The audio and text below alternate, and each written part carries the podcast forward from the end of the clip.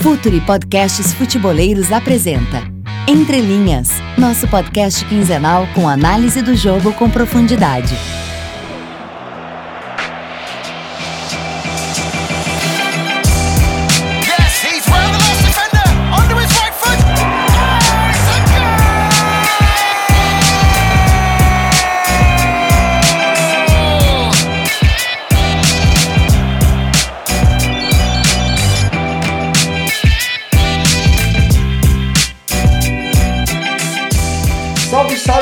Rapaziada! Podcast Entre Linhas número 31 no ar e tamo de volta. Primeiro podcast de 2019. Um bom ano para todo mundo que ouve a gente, tá com a gente aí sempre mandando mensagem, é, mandando opinião, mandando sugestão. Lembrando que a gente continua a nossa parceria com o Futuri. Esse ano tem muita novidade, a gente continua ali na pasta dos podcasts do Futuri. E tô aqui os dois irmãos Miranda. Irmãos não, né? Só, só de nome. Leonardo, como é que vai? Tudo em paz, cara? Tudo em paz, cara. Irmão, o, o outro Miranda é o irmão de vida, que é um cara muito bom, sabe muito, entende muito de futebol. Pô, Renato, Leandro e todo mundo que tá ouvindo a gente, feliz 2019 pra vocês. Um excelente ano pra todo mundo, ano de muito futebol, ano de muito sucesso, muita saúde. E bora pensar o jogo junto, a gente tá aí de volta com a temporada do, do Entre Linhas, quinzenalmente, toda terça-feira pra vocês, pra gente discutir e pensar um pouquinho futebol juntos. E Leandrino, Leandrino Miranda, setorista do Palmeiras no UOL, mas que gosta de falar de, de bola que nem a gente. Às vezes aparece por aqui, espero que esse ano, esse ano apareça mais. Não só aqui, mas nos churrascos também, que ele tá meio devagar. E que ele pare de jogar PES, que PES não dá. Desculpa aí quem tá ouvindo, PES não dá. Salve, Leandrino, beleza? E aí, beleza? Tudo bom, Renato? E aí, Léo, beleza? Bom ano pra todo mundo aí que tá ouvindo a gente. Vamos começar a temporada aí com tudo. Cara, PES é afetivo, né? Eu jogo desde o In Eleven ali. O jogo já teve seus altos e baixos, já melhorou, já piorou, mas ultimamente tá, tá bem bom, viu, cara? Você devia abrir sua cabeça aí e começar a jogar um pouquinho mais também. Não, não, não, não. Mas vamos, vamos falar de coisa boa. Vamos falar de TechPix? Não. Vamos falar de início de temporada. E início de temporada, tipo, alguns de muita pressão para alguns clubes, para alguns treinadores, que é o nosso assunto de hoje. Hoje o nosso tema é início de trabalho. E tem muita gente que já começa com a corda no pescoço. Que não deveria, né? Acho que é muito cultura do futebol brasileiro. É, a gente vai passar por alguns nomes aqui que que estão nessa situação aí, como o Jardine, que apesar de ter pegado aí alguns jogos da reta final da temporada passada, a gente tem como a ideia de que o, trabalho em si começa agora, acho que todos estamos de acordo, que ali ele preparou a equipe de um jogo para outro, não, não houve tempo para ele tentar estimular ou criar uma ideia mais geral de jogo, então a gente coloca ele aqui na, na, na pasta de treinadores que inici, iniciam o trabalho, Carilli que retorna ao Corinthians, São Paulo no Santos, muita expectativa, também muita, muita pressão e muita, muita polêmica em cima de, de nome, de goleiro, de não sei o que, não sei o que lá. E Abel, Abel Braga no Flamengo, uma baita responsabilidade aí com um time muito forte.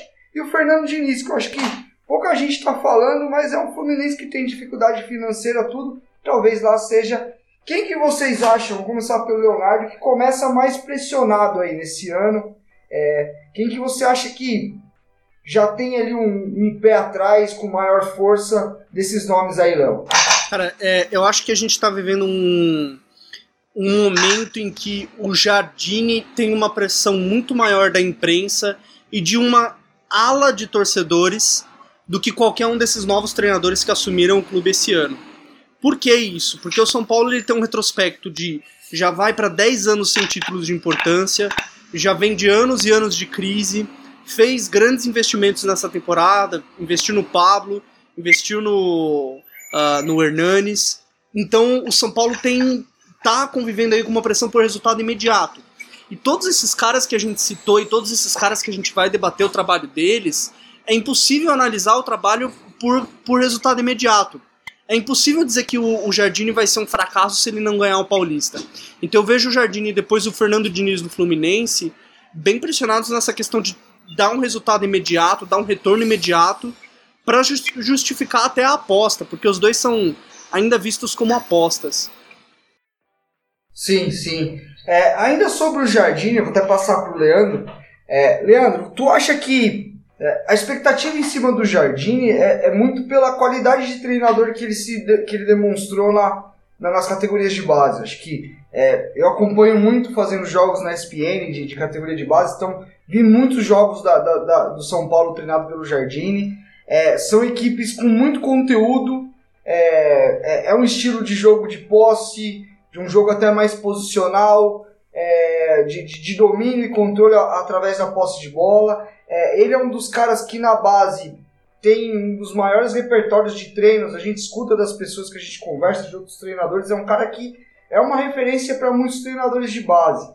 Mas, Leandro, é, é, é, até uma impressão minha. Já deixo depois que você falar, eu até coloco e com, com um pouco mais de, de detalhe. Mas é uma impressão minha de que existe um, um, uma certa preguiça com, com o cara que tenta esse jogo um pouco mais posicional, um pouco com posse, esse jogo mais, mais Guardiola, que a gente fala, mais jogo de posição, que é um jogo mais complexo, é o fato do Jardim não ter o nome. Você sente que essa resistência também tem muito a ver com o tipo de futebol que ele, que ele busca praticar? É, cara, eu acho que sim, tem um pouco, sim, porque principalmente pelo momento que a gente vive, né? O futebol brasileiro, é, quando a gente fala em, em, escolha de treinador, em escolha de projeto dos clubes, tem muito desses modismos, né, que a gente vê. Por exemplo, o último campeão brasileiro foi o Felipão, né? Um técnico da velha guarda, com, com os métodos convencionais dele. É, um método que basicamente ele, ele usa o mesmo há vários anos, com algumas alguns refinamentos aqui e ali que são necessários, ele soube se reinventar, mas o cerne do jogo dele é o mesmo, né?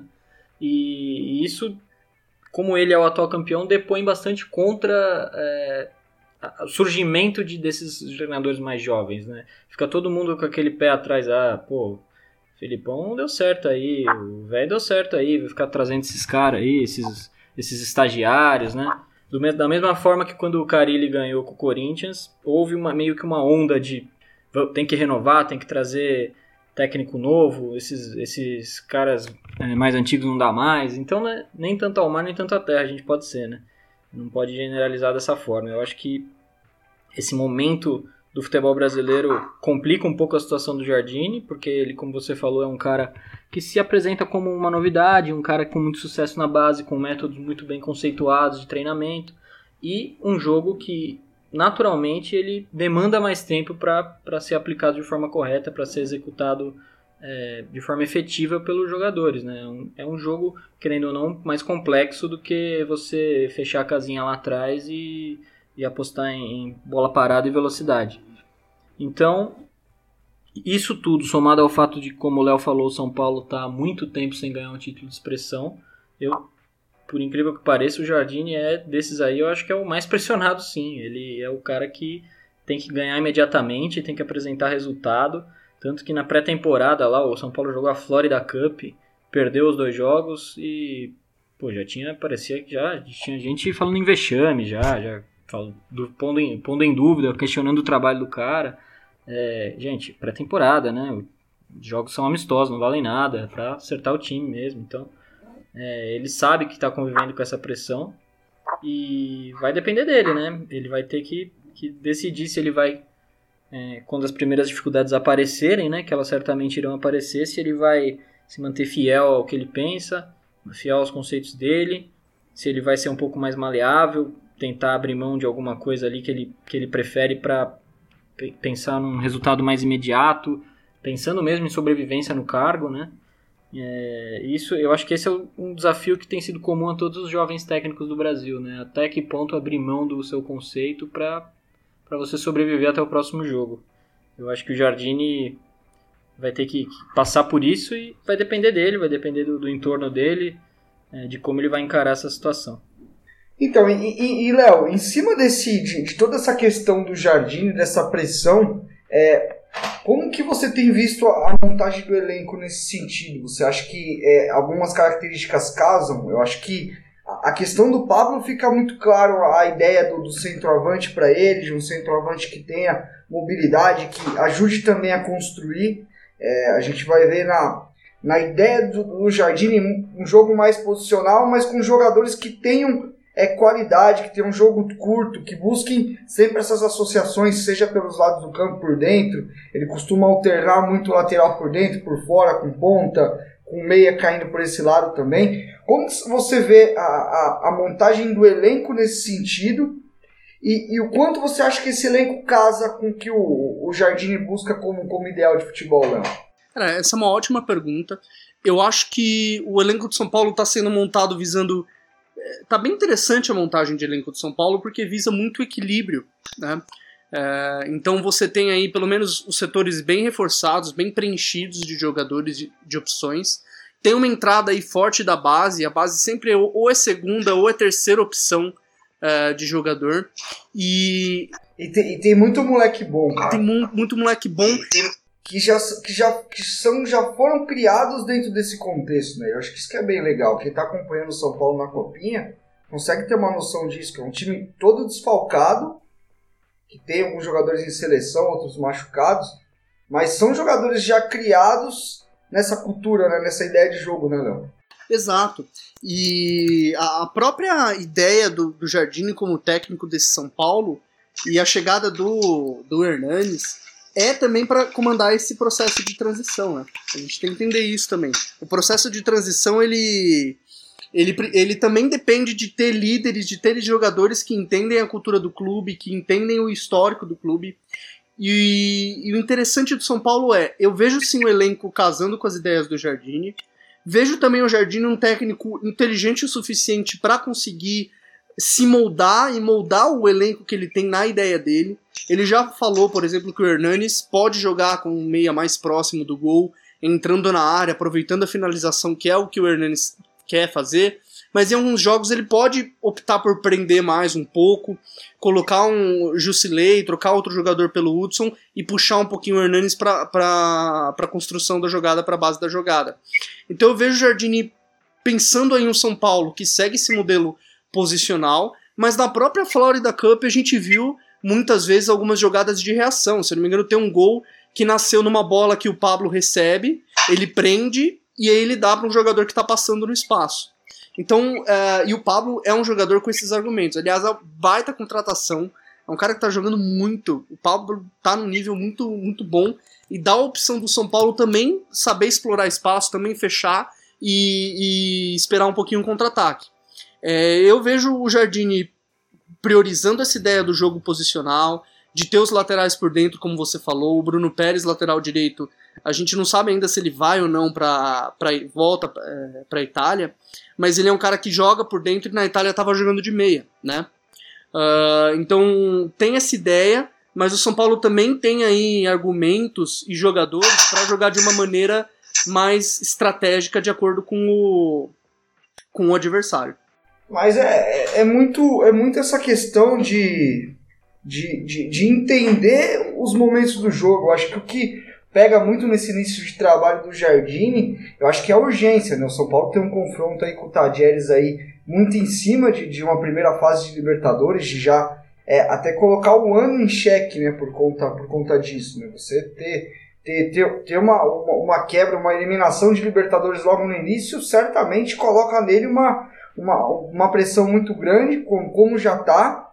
Mas eu tô curioso até para ver como que a diretoria do São Paulo vai reagir a, a, momentos ruins, porque o São Paulo dos últimos anos é uma equipe que vai de Balsa a Osório, de Aguirre a Jardine, sabe? Que, que, tipo, nada contra um ou outro, mas são formas e, e jeitos de jogar totalmente diferentes, entendeu? São, são é, ideias de jogo totalmente distintas, então você não consegue seguir uma linha, seguir um, um, sei lá, uma, um caminho dentro do futebol, até para montar elencos dentro de uma ideia.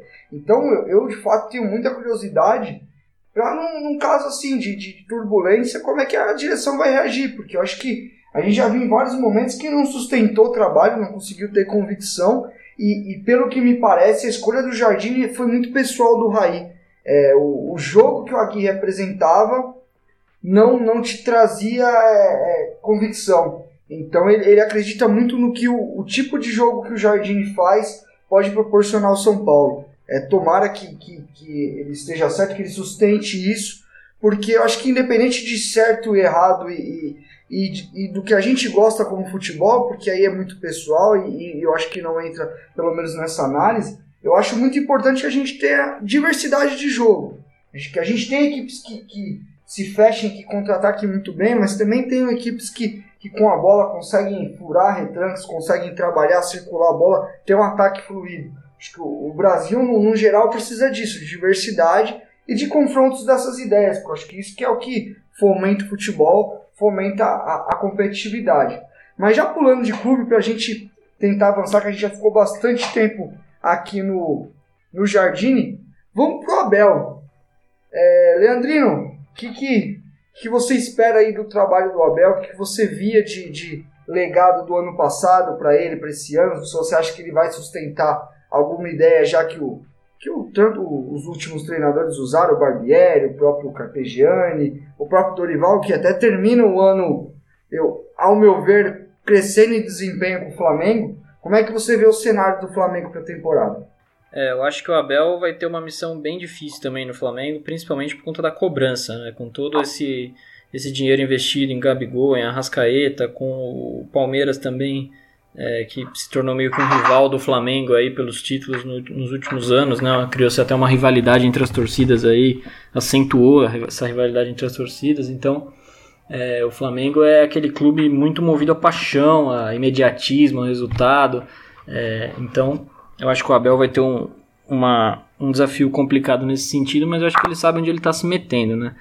É, em relação ao legado, já deu para perceber que ele, ele prefere jogar no, no 4-3-3, né? Na, na, no, no 4-1-4-1, né? Ele até brincou que 4-3-3, 4-1-4-1 para ele é a mesma coisa e de modo geral, assim, falando em termos posicionais, é a mesma coisa mesmo, né? Então ele, ele já está demonstrando uma certa preferência por esse sistema. É, o Flamengo terminou o ano passado jogando de forma diferente, né? jogando com dois volantes é, e não com um volante só e dois jogadores mais à frente, que é como ele, ele tem jogado. E eu tenho algumas dúvidas com esse desenho, principalmente sem o Paquetá, né? que é um, aquele, era aquele meia muito dinâmico, um meio campista que, que atacava, que defendia, que buscava jogo, conseguia gerar jogo atrás, conseguia receber entre linhas, chegar na área. É um cara que fazia tudo de forma muito dinâmica, muito rápida, e não tem um jogador assim, né? Quem está é, jogando agora com mais ou menos nessa função seria o Diego, que é um cara muito mais, é, mais lento, um cara que pausa muito mais a jogada do que o Paquetá, com menos capacidade física que o Paquetá, com menos, menos versatilidade mesmo, né? O Diego é mais aquele, aquele camisa 10 para jogar perto da área, né? É, ele tem agora o jogo do Flamengo que eu vi, o Diego voltou muito para receber, iniciar muita, muita jogada, é, ficar bem perto do volante ali quando o Flamengo tem a bola para pegar essa, bola, essa primeira bola, dar aquele primeiro passe que acha alguém para começar a jogada. E não sei se é muito do Diego fazer isso, né? Eu acho que ele rende mais para frente. Só que o outro integrante desse meio-campo que está vencendo aí pode ser o William Arão. É um cara que cada vez mais ele, é, ele participa menos do jogo, da fase de construção, né? Cada vez mais ele, assim como um processo que aconteceu também com o Paulinho, jogador da seleção, é, ele tá virando um infiltrador puro, né? Um cara muito terminal. Quando, quando o time está trabalhando a bola, ele já está quase lá dentro da área, esperando uma bola. É, um jogador de finalização, tal, de infiltração, de força. Então, esse meio-campo do Flamengo ainda me parece desequilibrado sem o Paquetá e e solucionar isso vai ser um dos principais desafios do Abel nesse começo. É, e o Arrascaeta que chega agora não é esse jogador, né? Eu, eu, eu vi algumas pessoas falando que pode, poderia ser um substituto. Saiu, perdeu o Paquetá, mas vem o Arrascaeta. São jogadores completamente diferentes, né? Funções diferentes, características diferentes, virtudes e, e defeitos diferentes. O Arrascaeta é um jogador muito mais agudo, muito mais é, de ataque do que o Paquetá, né? Um cara que no último ano do Cruzeiro até jogou pela beirada do campo e é um cara que, que ele, ele brilha muito quando, quando o time consegue contra-atacar, né? Ele é um cara que puxa contra-ataque muito bem, que se posiciona muito bem, toma decisões rápidas e acertadas quando, quando a situação pede. É, vai ser complicado para o Abel conseguir encaixar tudo isso num time só que tem uma ideia coesa de jogo, que tem uma proposta é, que vai, vai precisar propor jogo, porque não adianta você pegar um time como o, o Flamengo e achar que vai conseguir jogar no contra-ataque, achar que vai fortalecer uma defesa e, e jogar por uma bola que os adversários não vão te proporcionar isso, né? Quase todo mundo que for jogar contra o Flamengo vai ficar fechado na defesa e o Flamengo vai ter que achar argumentos para abrir essa defesa. E Léo, em, cima, em cima de tudo isso que o Leandro trouxe, é, de, eu acho que a grande questão do Flamengo, e, e é o que eu, que eu penso também, é, pô, você olha pro elenco, você tem muita qualidade, é, só que a gente sabe que elenco não ganha é, é, claro que elenco ganha campeonato, elenco ajuda, mas eu acho que é muito diferente você ter bons nomes e é um caminho muito longo de você ter bons nomes para ter um bom time, para ter uma, uma, uma engrenagem que funcione, para ter um casamento de características. E o, Leandro falou de, de Arrascaeta para entrar na equipe ainda, a gente pode falar de Gabriel Barbosa, do Gabigol ainda, é, o próprio Bruno Henrique que segundo as notícias, fechou hoje, né? Tá saindo do Santos, vai para o Flamengo também. É, o Abel em algum momento disse que queria usar dois pontas mais puros, dois caras de, de transição mesmo. É, como encaixar tudo isso? Né? Como fazer o casamento de características dar certo? Porque eu não sei se concorda comigo, e eu bato nessa tecla de novo. Existe um, um belo percurso entre você ter um elenco com muita qualidade para você ter um time, uma estrutura de jogo bem coesa, né? Exato. O, o, Abel ele vai trabalhar com a mesma ideia do, do Palmeiras, do Felipão no passado. Já disse que trabalha, vai trabalhar com dois times. O Flamengo vai ter dois times, não vai ter um time titular, vai ter, vai mesclar aí conforme o jogo, conforme o jogo, conforme o adversário. Mas a ideia de jogo a gente sabe que os técnicos sempre têm a mesma ideia.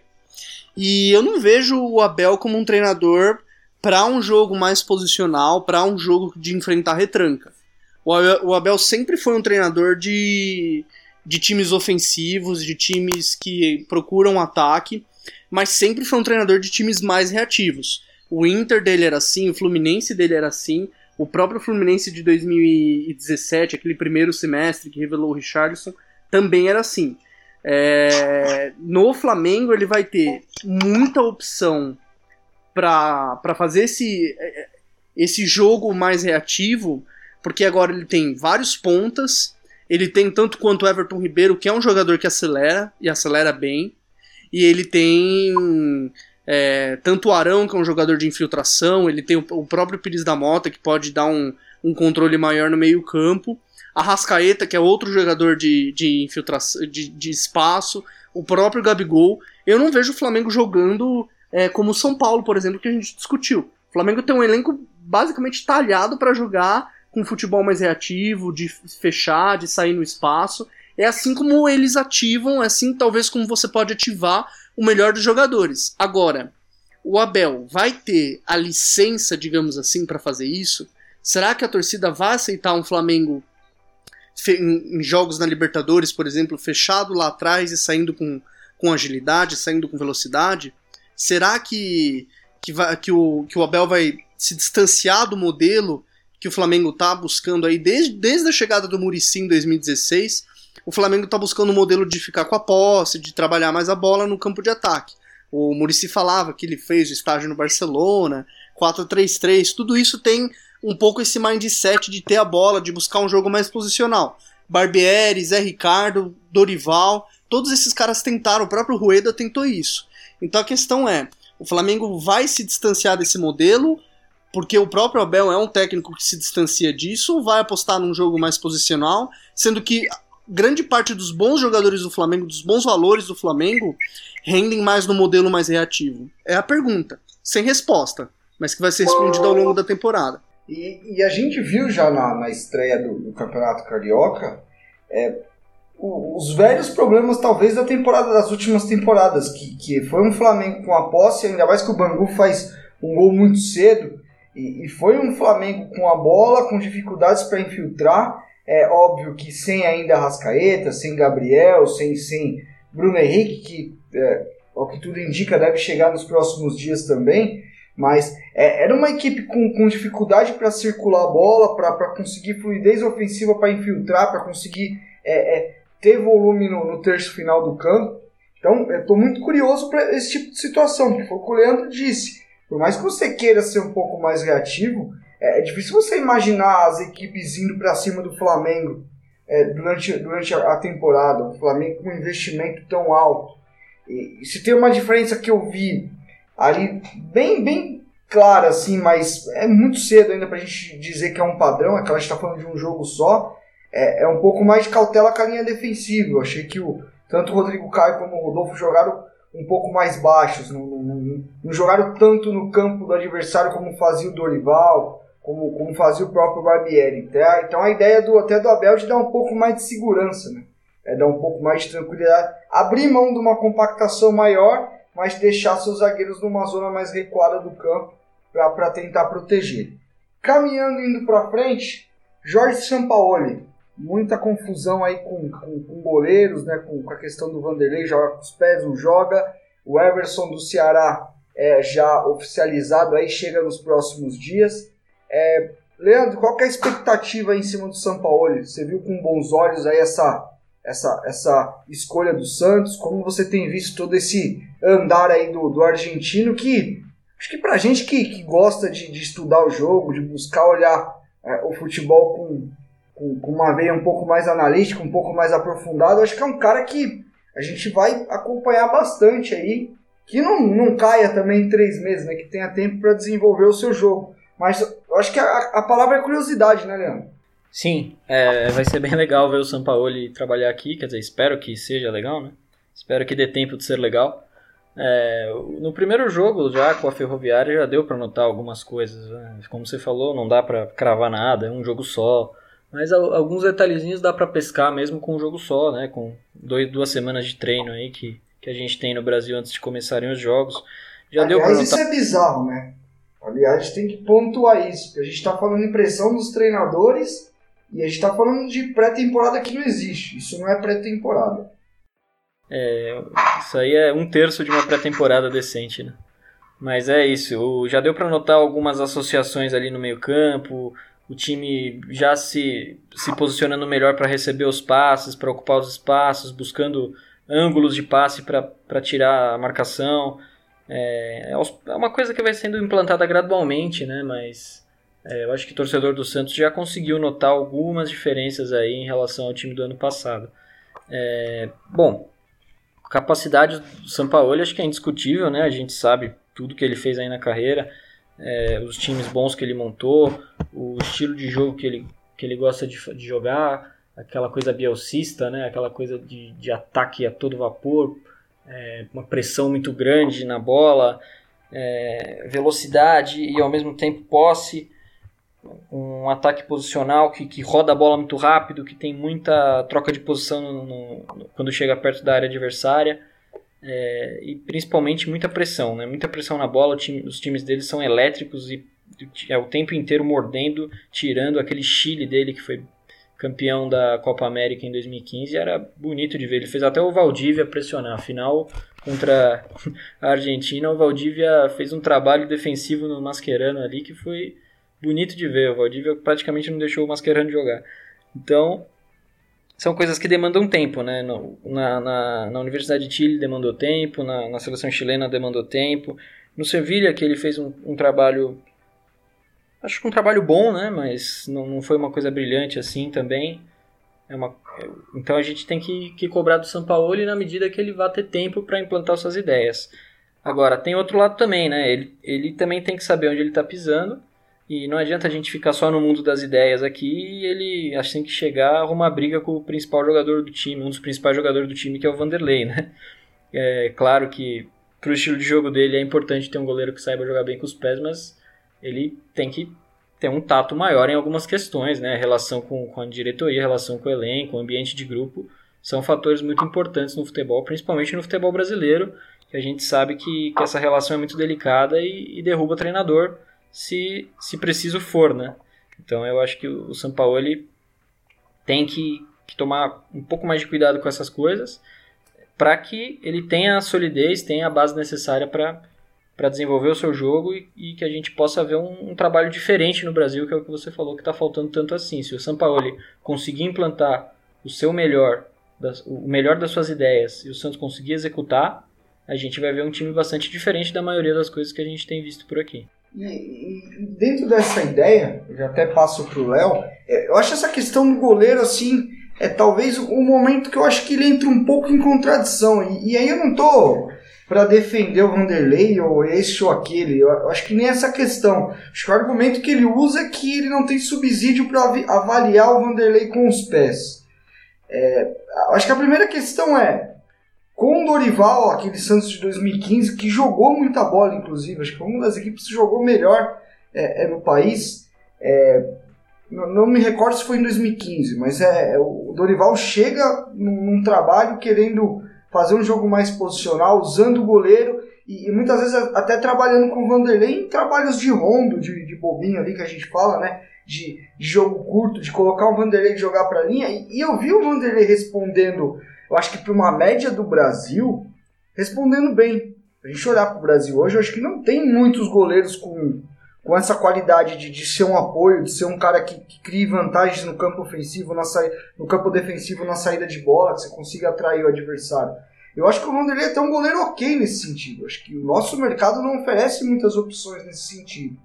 E aí vai um pouco de encontro com a questão do Everson. Eu acho o Everson um bom goleiro, ele fez uma boa temporada no Ceará, mas bateu falta e tudo, mostra que ele tem alguma qualidade com o pé. Eu não me recordo dele em outros contextos, mas no contexto do Ceará, ele não foi exigido em, em construção. O Ceará, a gente bem, bem lembrado, um time treinado pelo Lisca, muito bem treinado, mas com estilo de jogo totalmente ao contrário. Jogo mais fechado, explorando espaço no contra-ataque, sempre acelerando o jogo, nunca construindo a partir do goleiro.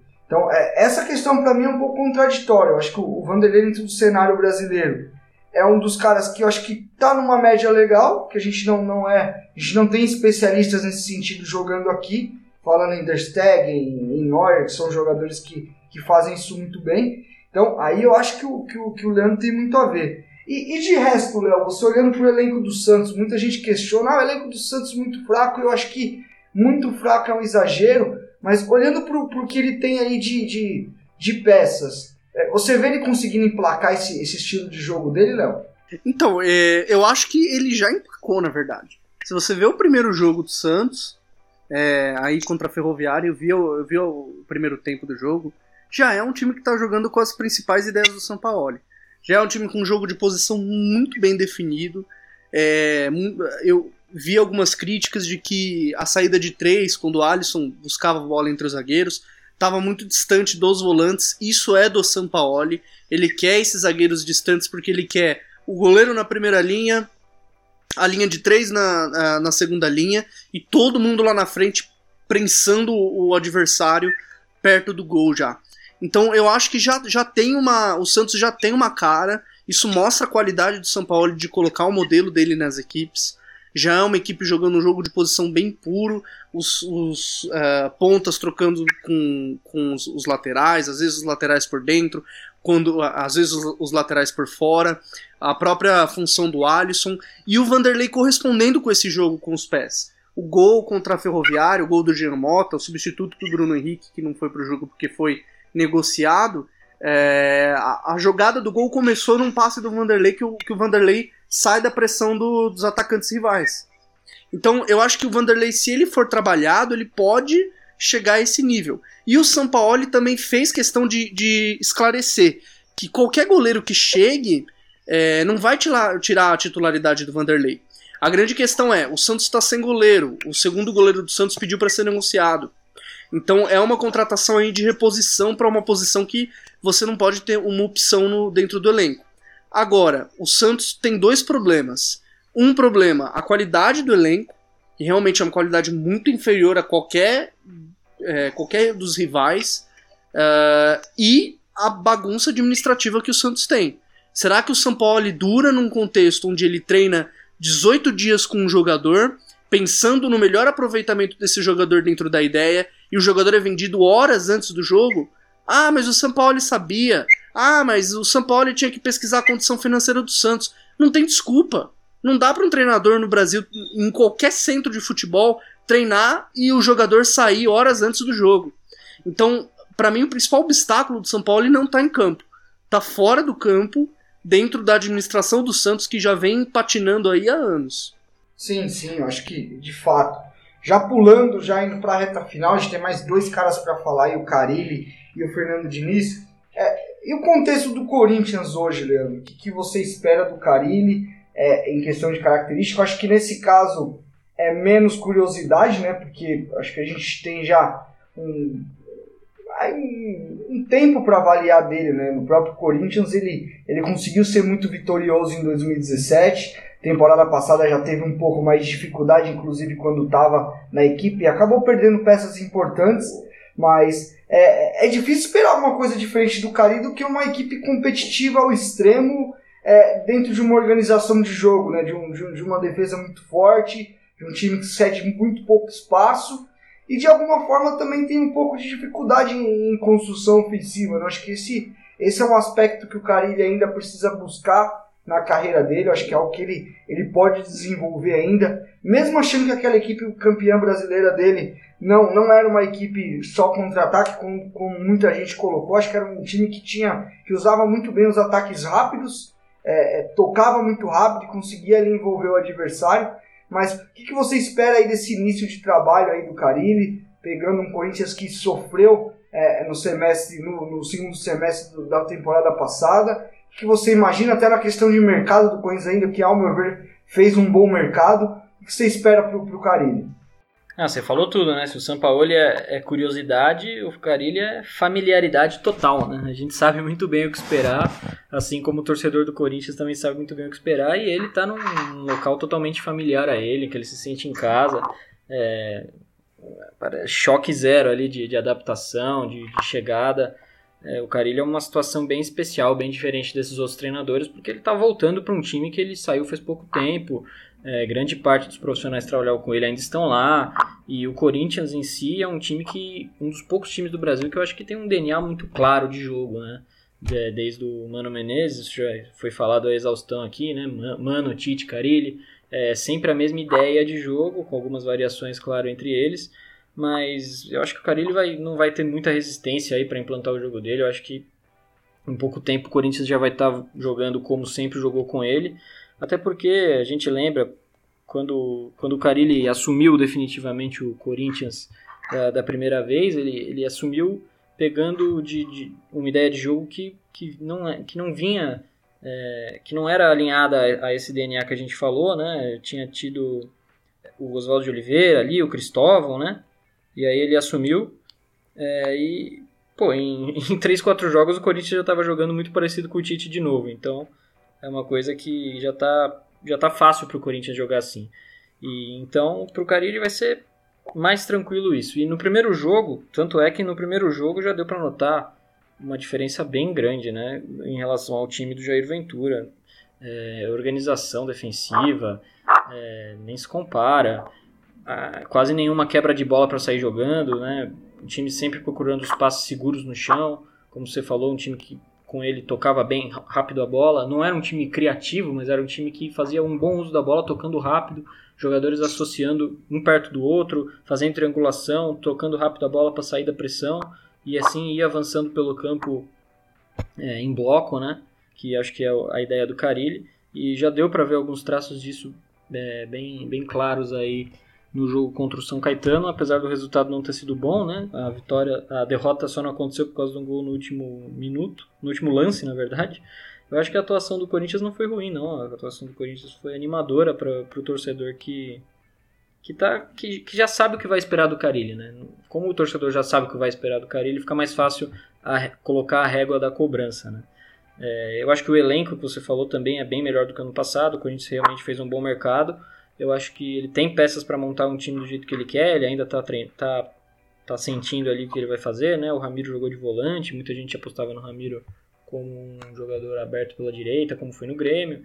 Eu acho que talvez o que pode fazer falta para ele é uma figura do Jô ali, né? Uma figura parecida com o Jô, um cara que um centroavante muito completo, né? No, no sentido de, de, segurar a bola, ele segurava a bola longa, ele, ele, ele dava sequência em jogada curta, Ele ganhava no alto, ele ganhava embaixo, ele estava com um bom um contra um. Acho que o jogo é, foi o grande destaque da conquista do título do, do Carilli.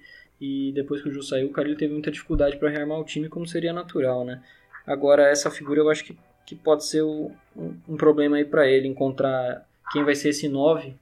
É, tem o Bozelli aí, né? Que eu acho que é um jogador mais, mais terminal, mais de finalização, né? Eu acho que ele até faz alguns pivôs, prepara algumas jogadas, mas não dá para comparar com a participação que tinha o jogo, por exemplo. Então, o Khalid tem que achar novas alternativas, né? Ele sabe disso para não ficar previsível o jogo dele, para não ficar dependente de, de um ou dois jogadores jogarem bem. Mas eu acho que o começo foi animador e bom, a gente sabe o que esperar dele. É, a, a diretoria também sabe o que esperar dele. Ele é um técnico com muita moral no Corinthians, então eu acho que desse, desses todos que a gente falou, ele é um caso diferente. Ele vai ter, ele vai ter tranquilidade aí para trabalhar e eu acho que a, a tendência é que, que a execução do, do plano de jogo dele aí seja mais rápida do que do, do que os demais aí. É, e dentro dessa, dessa questão, até olhando também para a montagem do elenco, que é, essa questão até do Ramiro me chamou um pouco a atenção, né, nesse início já sendo um, segundo homem de meio de campo ali, né? Ele iniciou com Richard e Ramiro. O Richard que é um cara é, mais primeiro mesmo, né? um cara de iniciar a jogada. É, Léo, eu, eu, acho que a, a questão do, do Corinthians é, é, até um pouco diferente da, dos, das outras equipes que inicia trabalho, porque foi um segundo semestre de 2018 muito conturbado, né? O time em momento nenhum conseguiu ter, conseguiu ter padrão. É, eu acho que o Osmar Loss teve até uma dificuldade de questão física também. Eu acho que o, o, teve um erro do Carille na temporada passada. Eu acho que foi é, muito pouco o elenco enquanto ele esteve. Eu acho que isso acabou é, caindo um pouco nas mãos do Osmar Loss ali. Eu acho que ele perdeu muitas peças por lesão, alguns jogadores desgastados. Depois o Jair também não conseguiu dar nenhum padrão. Acho que o trabalho do Jair foi muito abaixo. É, a questão do Carilho, acho que ele. Você acha que ele ganha um pouco mais de pressão pelo bom mercado do Corinthians? Ou você acha que ele, ele tem muito a questão assim, pior do que tava, não dá para ficar, então a tendência é melhorar? É, como você vê essa, essa relação do Corinthians de 2018 encontrando com o Corinthians de 2019? Porque é claro que zero ano, mas é, não tem como você zerar um, um comportamento, zerar elenco uma vez para outra. Acho que, querendo ou não, você traz resquícios de uma temporada ligada à outra, e tanto para o lado bom quanto para o lado ruim. Como você enxerga essa questão? Eu, eu penso que o, o Corinthians do Carrilli ele é um Corinthians que tem muita ideia aí que a gente pode levantar. Aquele time de 2017, e o Carrilli sempre explicou isso nas coletivas e nas entrevistas. O Corinthians de 2017, nas palavras dele, é, que ele conquistou Paulista e Brasileiro, um ano quase perfeito aí, só, só perdeu a Copa do Brasil. Uh, era um ano, era um Corinthians mais reativo, mais defensivo, mais fechado na defesa, resgatava aqueles conceitos do, é, do Tite, do Mano, uma linha de quatro bem fechada, jogo no pivô, então o Jô vinha buscar muito a bola, vinha é, quebrar a, a, defesa rival através desse recuo. E aí ele falava: em 2018 é uma temporada de evolução. O Corinthians precisou dar esse passo para trás porque vinha de um contexto de bagunça em 2016. Em 2018, perde o Jô, aí ele tenta um Corinthians é, com Rodriguinho e Jadson na frente, muita movimentação. O Corinthians que tinha mais a bola, trabalhava mais a bola era a ideia dele, é, foi a ideia que ganhou o Paulistão, é, foi a ideia que vinha fazendo uma campanha segura na Libertadores e, e, começou o brasileiro também de forma segura. Esse ano, pelo, pelos primeiros ensaios que do Corinthians, eu vejo um Corinthians mais próximo com essa ideia de manter a bola. A própria contratação do Ramiro, do Richard e do Sonossa sinaliza essa tentativa de ter mais qualidade, ter ter jogadores com mais qualidade de técnica e de passe perto dos zagueiros e construir as jogadas mais pelo chão, com um toque curto, com aproximação, com mais movimentação. Até para deixar o Jadson numa função mais perto do gol, porque o Jadson já não tem mais condição de buscar e ir, buscar e ir. Uh, então, tornar o Jadson um jogador um pouquinho mais terminal.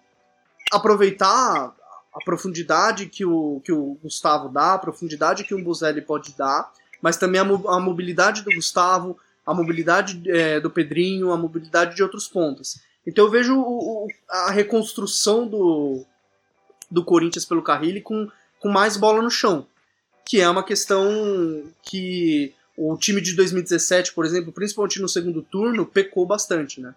Sim, é, foi, foi de fato somente alguns momentos ali, principalmente quando o Corinthians vira o time a ser batido, né? Quando é, param de simplesmente ir para cima do Corinthians em alguns momentos. Acho que o Corinthians foi muito bem naquele primeiro turno porque soube ler muito bem as partidas e, e em alguns momentos viu os adversários querendo jogar também e aproveitava muito bem os espaços. Então é, é um Corinthians que, que tende a, a crescer nessa questão da construção, porque eu acho que trouxe Sornoso, acho que é uma, uma, uma, uma contratação muito interessante nesse sentido, porque eu acho que é alguém que pode.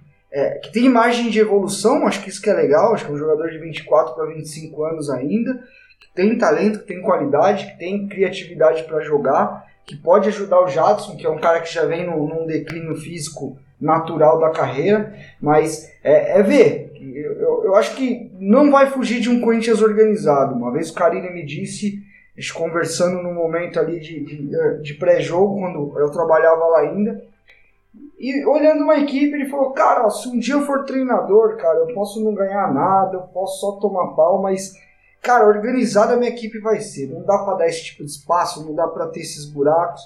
E, e de fato, isso ele, ele sempre entregou. E eu acho que não vai, não vai fugir disso, pelo menos disso, né? Que ele consiga até evoluir na carreira nessa questão ofensiva, que consiga achar mais mecanismos, mais, mais movimentos, consiga fazer uma engrenagem que funcione com a bola também.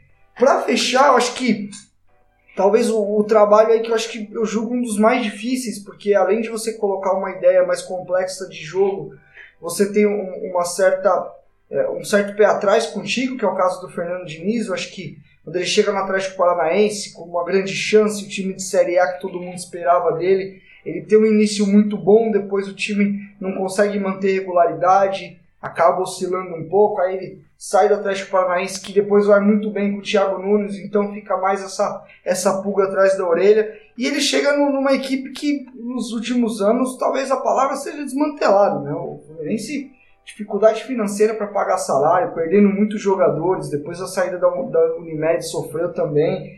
É, como que vocês enxergam? Ô Léo, como é que você vê essa questão do Fernando Diniz? Você acha que ele está num ambiente que ele vai conseguir emplacar esse jogo que muita gente gosta de assistir, mas que na hora que é no seu time também, é, dois, três jogos que não vai bem, a corneta come solta também. É, é bonito do- dos outros, né? O- é, eu acho que o Fernando Diniz traz muito essa questão, você não acha?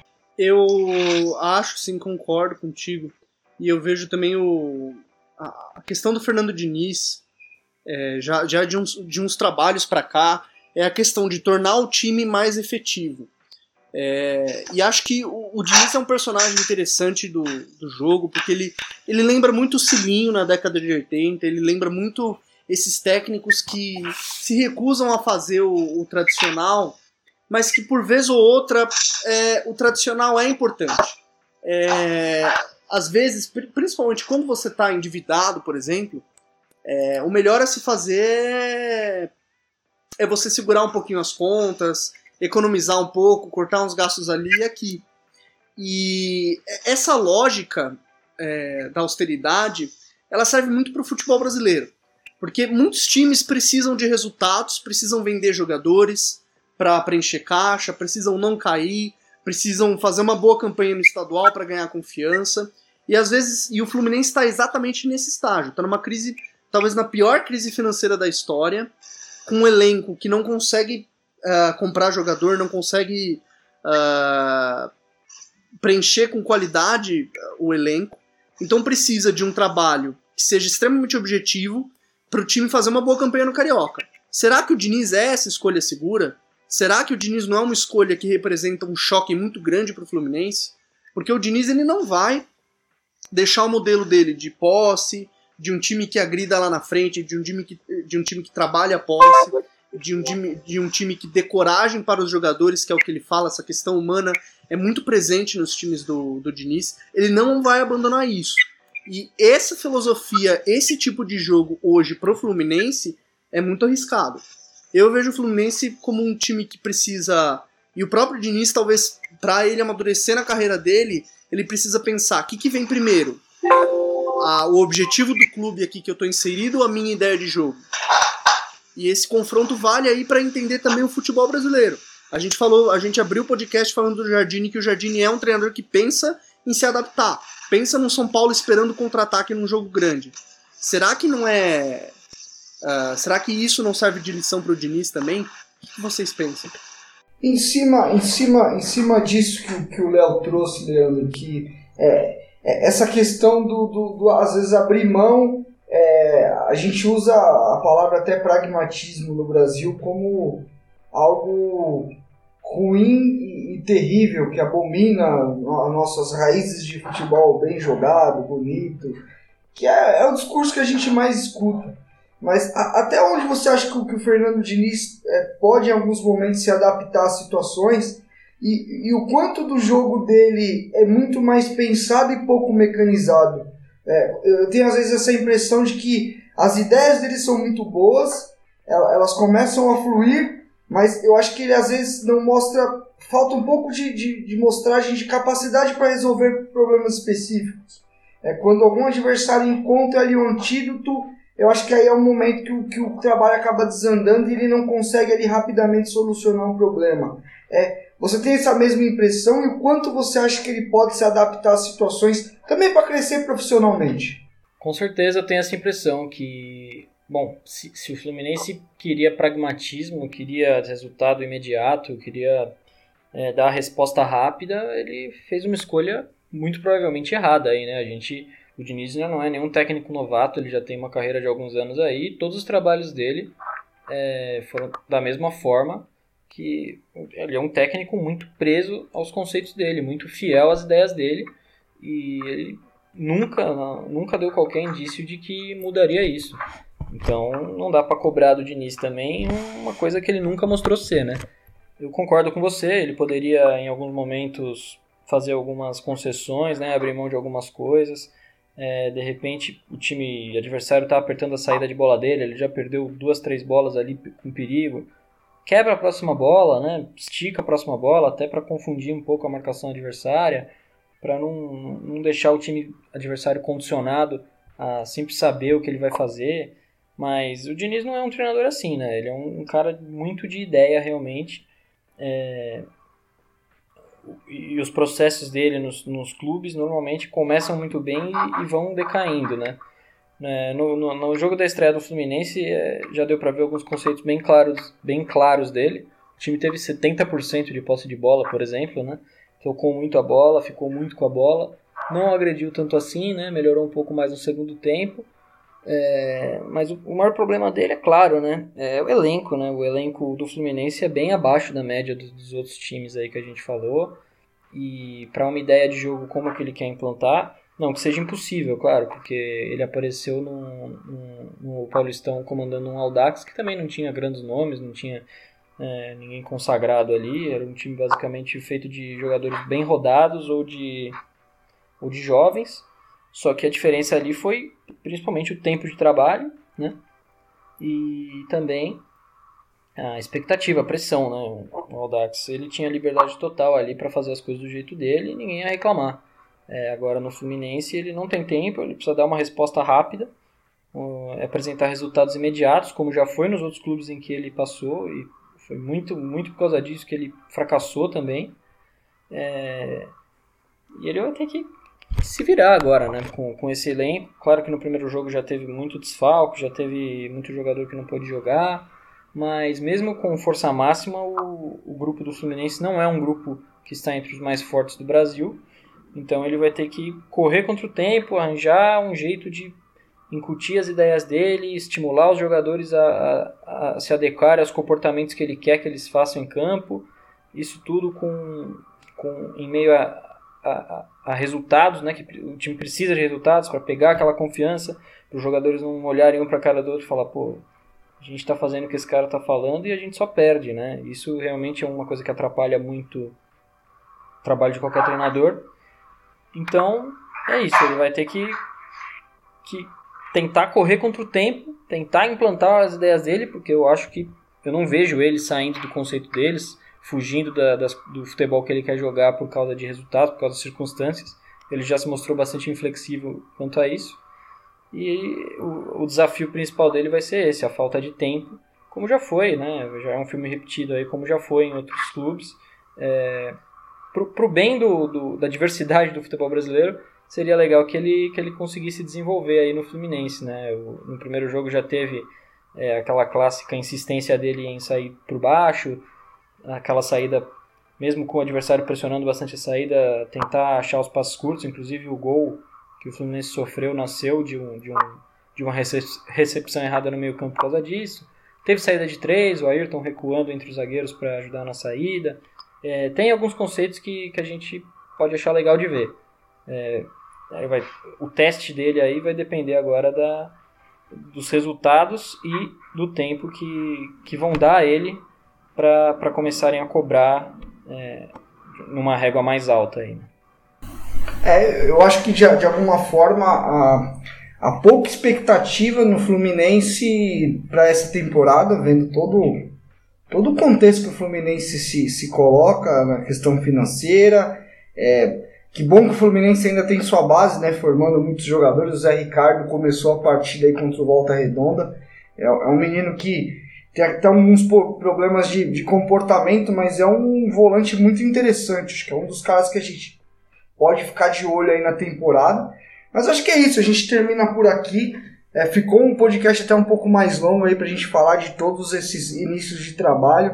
Que a gente consiga daqui a alguns meses enxergar alguma coisa, né? Que esses treinadores continuem em seus trabalhos para a gente poder ter um, uma margem maior para fazer uma análise, para ter é, algum é, um debate um pouco mais aprofundado em cima das ideias desses treinadores, o quanto eles conseguiram colocar em prática e não. É, agradeço, Leandro. Valeu, Leandrino. Até a próxima. Valeu. Estou sempre à disposição aí, só chamar. Não sei se o Léo tá aí ainda. Tá aí ainda, Léo? Eu tô aqui, eu queria dizer para todo mundo que tá ouvindo, se você ouviu até agora, até aqui, por favor, mande uma hashtag guerreiro, porque realmente é guerreiro ver esse podcast é, gigantesco. Parabéns para todo mundo que chegou aqui. Gente, ficou mais longo, mas, mas valeu a pena porque é bastante conteúdo. A gente espera. Esse podcast pode ser ouvido ainda nas, nas primeiras semanas de janeiro e de fevereiro. E valeu, Leandro, valeu, Renato. Valeu para todo mundo que tá ouvindo. Não esquece de mandar a hashtag guerreiro. E a gente tá de volta aí em breve, daqui duas semaninhas estamos de volta com mais um né, Renato? É isso. Se você tava com saudade, achou que a gente demorou para voltar, que a gente tava picaretando, que a gente tava com preguiça de fazer o podcast, tá bom aí. Uma hora e pouquinho para vocês, já compensou janeiro que a gente praticamente não fez. Então escutem e lembrando, sigam Futuri nas redes sociais, no, no, siga, escute os outros podcasts, o The Invaders, o Piero Invasor, o Cautio Pisa. Tem muito, muito conteúdo legal no Futuri e até daqui 15 dias, dias, né? Com, com o chefe Eduardo Dias. Até daqui 15 dias e um abraço. Valeu!